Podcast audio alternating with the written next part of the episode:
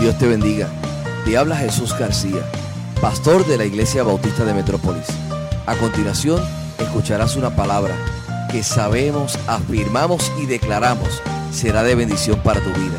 Así que escúchala, recíbela y compártela con otros. Muchas bendiciones. Damos gracias a Dios por la oportunidad de estar aquí nuevamente conectados en esta mañana. Qué bueno que está conectado a la Iglesia Bautista de Metrópolis. Mi nombre es Jesús García, pastor de la iglesia. Y hoy queremos compartir el segundo sermón de esta serie que hemos titulado Enemigos del Corazón. Hay una historia sobre un actor que estaba interpretando el papel de Cristo en una obra de la Pasión de Cristo. Cuentan que mientras él cargaba la cruz colina arriba, un turista comenzó a interrumpirlo, a burlarse de él y a gritarle insultos. Finalmente, el actor aguantó todo lo que podía arrojó su cruz, se acercó al turista y le dio un puño en la cara.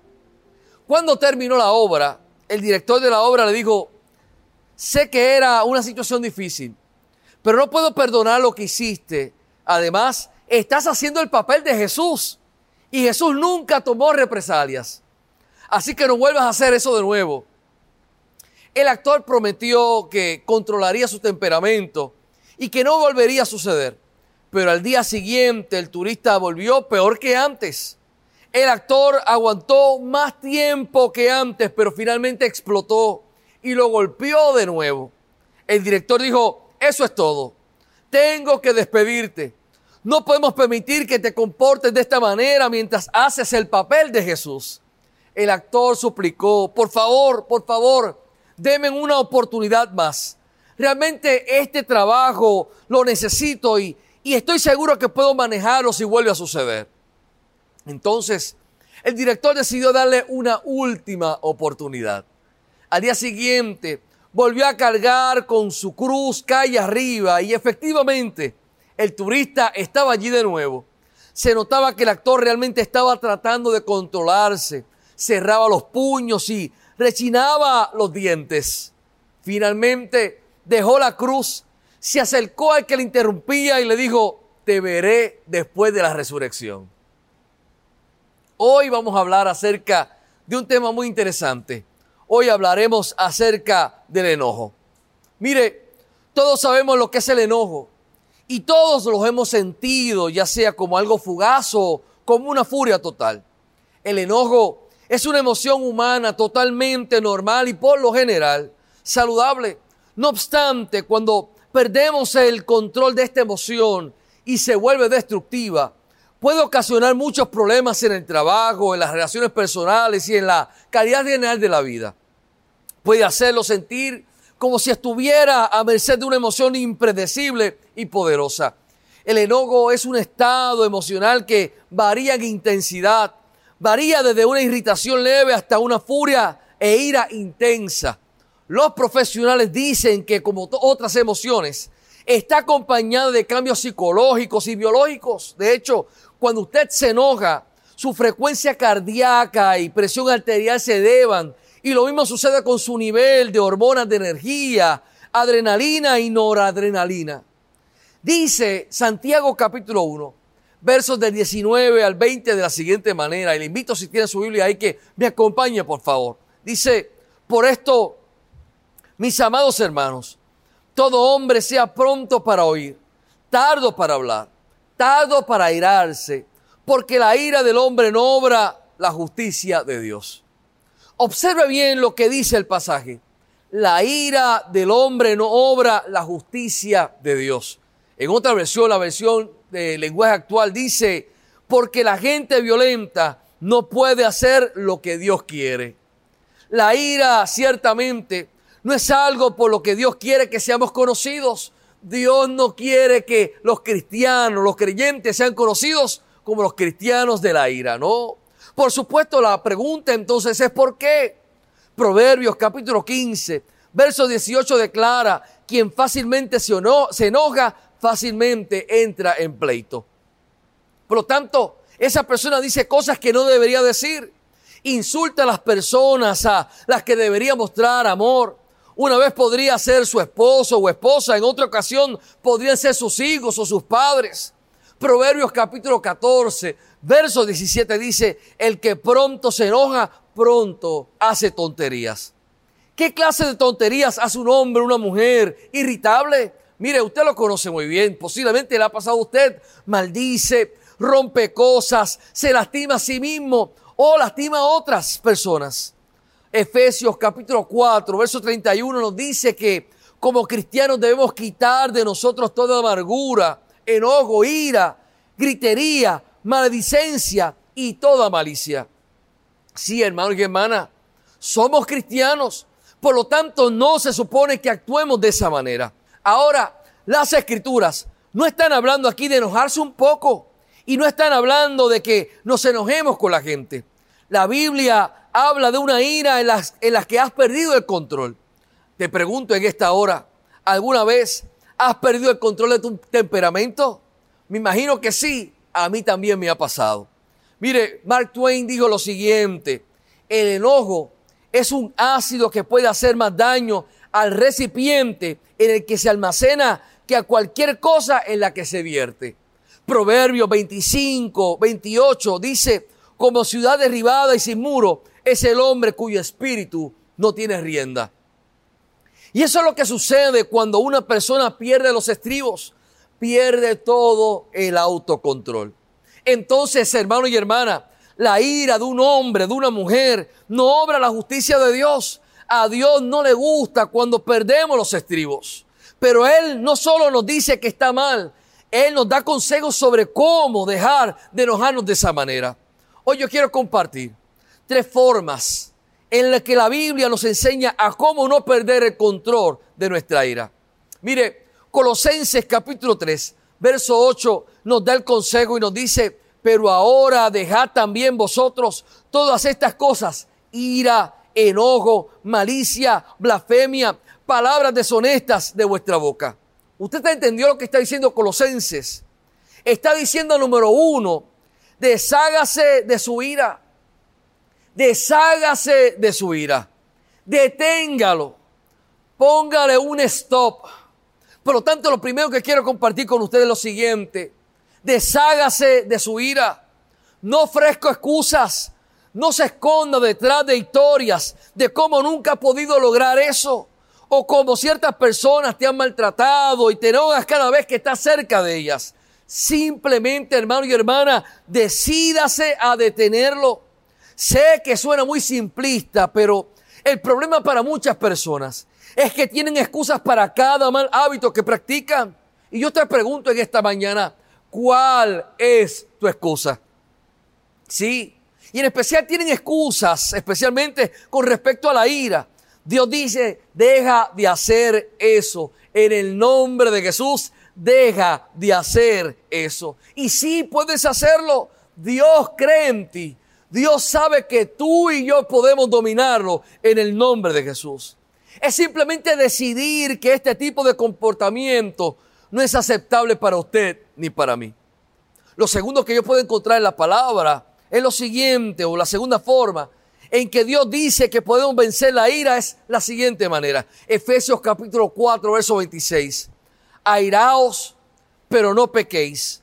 No se ponga el sol sobre vuestro enojo Dios nos está diciendo que está bien enojarse de vez en cuando. Es una emoción natural. Está bien estar enojado de vez en cuando. Simplemente no peques. Es cuando perdemos el control. Y perdemos los estribos cuando pecamos y nos metemos en problemas. Es cuando decimos palabras duras, maldecir, palabras hirientes. Es cuando comenzamos a romper cosas y a derribarlas. Es cuando golpeamos algo como una pared o una puerta. O cuando golpeamos a alguien. ¿Puedes sentirlo venir? Claro que sí. Puedes sentir que la ira se te escapa. No dejes que llegue tan lejos. Enfadarse, pero no pecar. Airaos, pero no pequéis. Pero luego observe la siguiente frase de ese pasaje bíblico no dejes que el sol se ponga sobre vuestro enojo. ¿Y qué implica esa frase? ¿Qué implica esa frase de ese pasaje bíblico? Bueno, las personas que se permiten enojarse con los demás a menudo mantienen una lista de lo que la otra persona ha dicho o hecho en el pasado. Y tienen una larga lista. Por lo tanto, no comienzan cada argumento como si fuera una nueva experiencia. O oh, no, no, no, claro que no. Todavía están un poco enojados por la última discusión que tuvieron. Y así que comienzan la discusión justo donde la dejaron. El incidente que los enojó pudo haber ocurrido hace dos semanas, o hace dos meses, o hace dos años, pero aún los enoja y siguen enojados. Por eso en cada pelea que tienen con su amigo o con su ser querido, han dejado que se ponga el sol sobre su enojo. No han perdonado a la otra persona por lo que sucedió la última vez que discutieron. ¿Se ha dado cuenta, hermano y hermana, de que la escritura Jesús pone un gran énfasis en el perdón? Mire, así lo enseñó, por ejemplo, en lo que la gente llama el Padre Nuestro. ¿Lo recuerda? Padre nuestro, que estás en los cielos, santificado sea tu nombre, venga tu reino, hágase tu voluntad como en el cielo, así también en la tierra. El pan nuestro de cada día, dánoslos hoy y perdónanos nuestras deudas. Pero ¿cómo pedirle a Dios que perdone nuestras deudas? Como también nosotros perdonamos a nuestros deudores. Debemos pedirle a Dios que perdone nuestras deudas o pecados como perdonamos a nuestros deudores. Debemos pedirle que nos perdone de la misma manera que perdonamos a los demás. Lo voy a repetir nuevamente. Debemos pedirle a Dios que nos perdone de la misma manera, de la misma forma que perdonamos a los demás. Y en caso de que no hayas captado la sutileza de este comentario, Jesús termina esta oración del Señor diciendo lo siguiente, si no perdonáis a los hombres sus ofensas, tampoco vuestro Padre os perdonará vuestras ofensas. Hermano y hermana, el enojo te hace más pequeño, mientras que el perdón te obliga a crecer más allá de lo que eres. Lo voy a decir nuevamente, esta frase que encontré me parece muy interesante. Dice, el enojo te hace más pequeño, mientras que el perdón te obliga a crecer más allá de lo que eres. Aferrarse a nuestra ira es algo desagradable. Nos roba el perdón de Dios y conduce, conduce a otros dos resultados. Mire, número uno, nuestra ira se apodera de nosotros y comienza a controlarnos. Así que la ira ahora te controla y lo que haces está sujeto a la ira. Número dos, y terminamos permitiendo que Satanás controle esa parte de la vida. Mire, Satanás solo está esperando oportunidades como estas en las que puede deslizarse en nuestros corazones llenos de rabia y comenzar a dañar nuestra relación con Dios. Efesios 4:26, versión lenguaje actual dice, si se enojan, no permitan que eso los haga pecar. El enojo no debe durarles todo el día el enojo no debe durarles todo el día. De hecho, cuando aconsejamos a las parejas o los matrimonios, una de las cosas que decimos es lo siguiente, no permitas irte a dormir, acostarte enojado con tu pareja. Posiblemente es una lucha, posiblemente no es fácil, es posiblemente fácil decirlo, no hacerlo, pero hay una gran bendición. Hoy yo te invito a que trabajes, a que a que impulses, a que te muevas, a que hagas, a que acciones, a que trabajes y que en tu casa, en tu hogar te muevas a buscar el perdón, a buscar el diálogo, a, hablar, a, a buscar de qué manera pueden trabajar el asunto, porque allí está el Señor. Tercero, hay otra forma en que encontramos en la palabra del Señor de controlar nuestra ira. Proverbios capítulo 15, verso 1 dice, la blanda respuesta quita la ira, mas la palabra áspera hace subir el furor. Mire, yo he aprendido a usar esta técnica para desviar la ira de otra persona. Por lo general, una persona enojada literalmente te gritará, pero descubrí que si mantenía mi voz suave e incluso mantenía el mismo tono en mi habla, la otra persona eventualmente intentaría inconscientemente copiar mi tono de voz y su ira se reduciría. En otras palabras, cuando una persona enojada habla despacio y habla en un tono de voz más suave, su enojo es más fácil de controlar. Yo quiero, quiero compartir unos pasos adicionales, algo que sea práctico sobre cómo controlar la ira.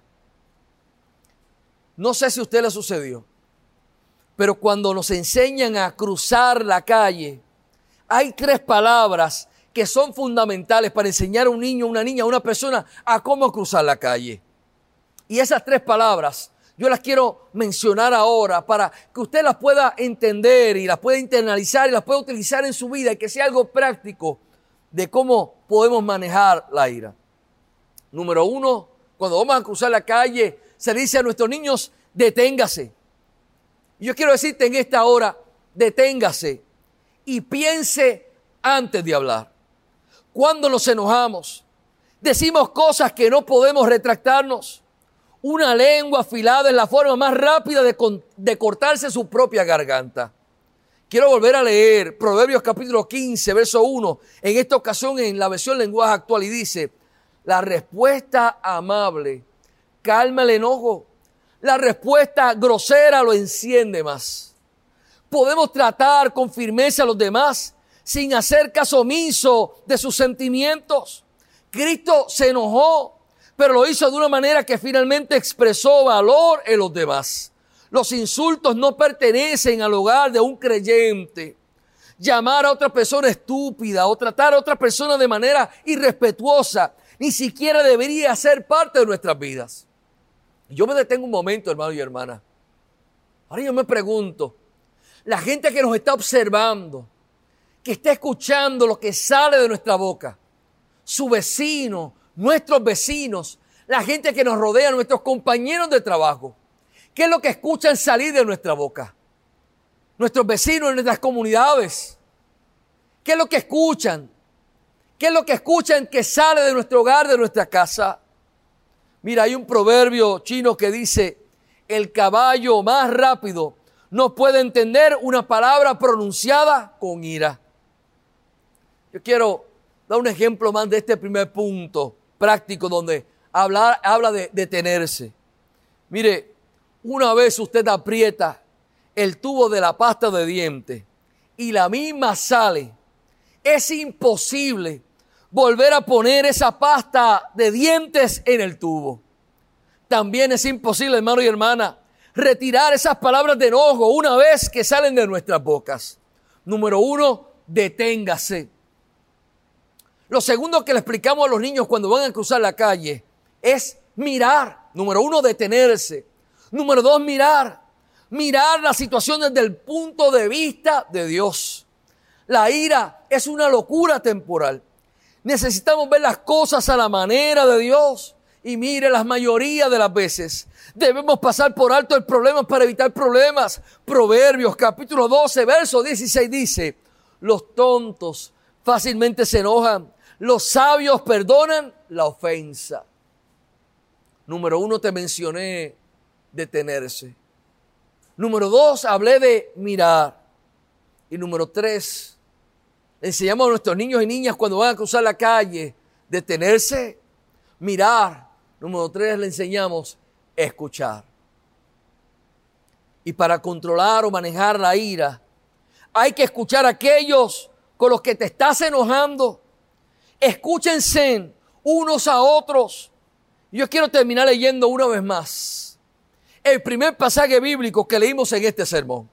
Santiago capítulo 1, versos del 19 al 20. Y lo voy a repetir nuevamente porque me parece fundamental, me parece importante que usted y yo podamos apropiarnos de esta palabra. Por esto, mis amados hermanos, todo hombre sea pronto para oír, tardo para hablar tardo para irarse, porque la ira del hombre no obra la justicia de Dios. Mire, el último verso lo resume todo. La ira del hombre, la ira del hombre, la ira del ser humano, la ira de la mujer, no soluciona nada. Detente, mira, escucha. Lo voy a repetir una vez más, hermano y hermana. Detente, mira, escucha. Lo voy a repetir por tercera vez. Detente, mira, escucha. Y quiero concluir con lo siguiente. Sí, si bien es cierto que, que no puedes hacer nada o no puedes deshacer lo que ha sucedido, también es cierto que no tienes que dejar que el pasado controle tu futuro. El momento de perdonar es ahora. Yo quiero hablarte a ti, hermano y hermana, amigo, amiga que estás viendo ahora, que estás conectado, que no es casualidad. Este es el mejor momento en esta pandemia para comenzar a trabajar nuestros asuntos. Los enemigos del corazón. Sí, queremos predicar, queremos hacer otras cosas, pero hay cosas que nos están afectando en nuestro interior. Yo quiero invitarte a que si no escuchaste el sermón del domingo pasado, a que vuelvas y te conectes y lo escuches, que hablamos acerca de la culpa. Y quiero que puedas apropiarte de esta palabra que hemos compartido. Necesitamos creyentes que estén limpios, puros, llenos de la gracia del Señor que si el enojo es parte de tu vida, vamos a arrancarlo en el nombre de Jesús. Sí, es natural enojarnos, pero la Biblia dice, airaos, pero no pequéis. Que tu familia, que tus vecinos, que tu comunidad, que tus compañeros de trabajo te conozcan como el creyente que ama a Dios sobre todas las cosas y no como el cristiano que se enoja y que va al culto de vez en cuando. No, hermano y hermana, Busquemos de Dios. Rindamos nuestro corazón en sus manos. Y vamos a permitir que Él como alfarero trabaje en nuestro corazón. Y haga de nosotros una nueva vasija. Vamos, hermano y hermana, yo te invito en esta hora a que pongas tu vida en las manos del Señor. Que el enojo no gobierne tu vida, sino que ahora tú digas, Señor, tú vas a gobernar sobre mi vida. Vamos, es posible. Es posible rendirnos ante los pies de Cristo. Y es posible que Él trabaje en tu vida y en mi vida. Vamos, es posible en este tiempo, en este tiempo de pandemia, que Dios trabaje en tu vida y en tu corazón. Te invito a que cedas y permitas que Él pueda ganar. A que te rindas para que Él pueda vencer. Y verás que serás un mejor creyente, un mejor ser humano, porque Cristo sigue siendo tu Señor.